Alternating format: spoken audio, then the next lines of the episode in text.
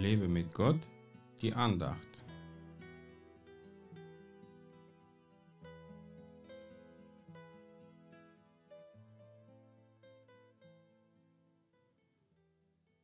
Denn der Herr, euer Gott, geht mit euch, um für euch mit euren Feinden zu kämpfen, um euch zu helfen.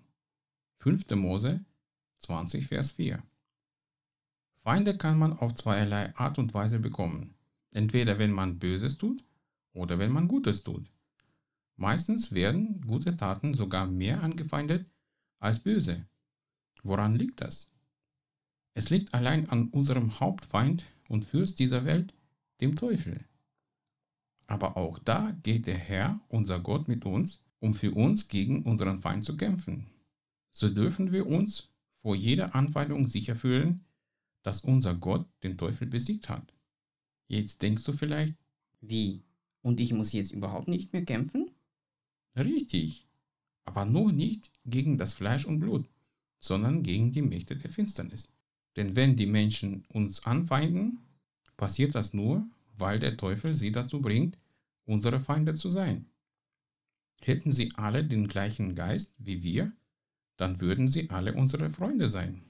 Vorausgesetzt, sie hören auch auf den Geist Gottes, der in ihnen wohnt, und nicht auf ihr Fleisch, das feindlicher Natur ist. Als ich 1991 den neuen Geist bekam, wurden plötzlich meine alten Freunde zu meinen Feinden. Haben sie sich denn selbst auf einmal verändert? Nein, sie waren die Alten.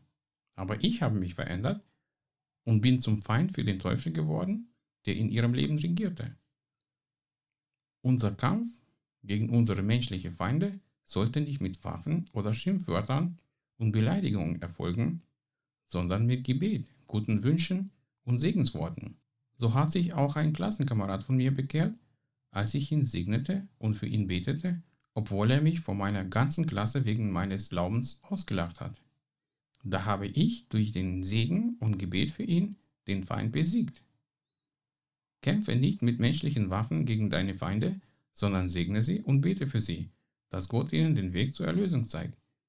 Dann bist du auf der Siegerseite. Gott segne dich. Mehr Andachten findest du unter www.lebemitgott.de. Ich freue mich auf deinen Besuch.